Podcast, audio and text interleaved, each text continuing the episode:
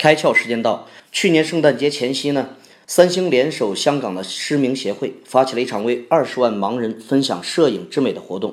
他们通过各个渠道号召大家呢，把想要分享的这个圣诞照片添加文字描述，上传到网上。之后呢，筛选出一些从尖沙咀拍摄维多利亚港的照片，并把这些照片上的描述制作成特殊的盲文字符，张贴于尖沙咀沿海的这个栏杆上，把这些视觉感受呢转化成盲人符号放回原位，这样就能传达拍摄者的心意，让这些残疾人士都能看到维多利亚港的夜景，一同感受圣诞的节日氛围。活动呢得到了很多人的关注和参与。据说活动过去三个月时间了，还有很多人自发的上传香港的美景照片。而与此同时呢。带有盲文的贴纸也已经扩展到了整个香港。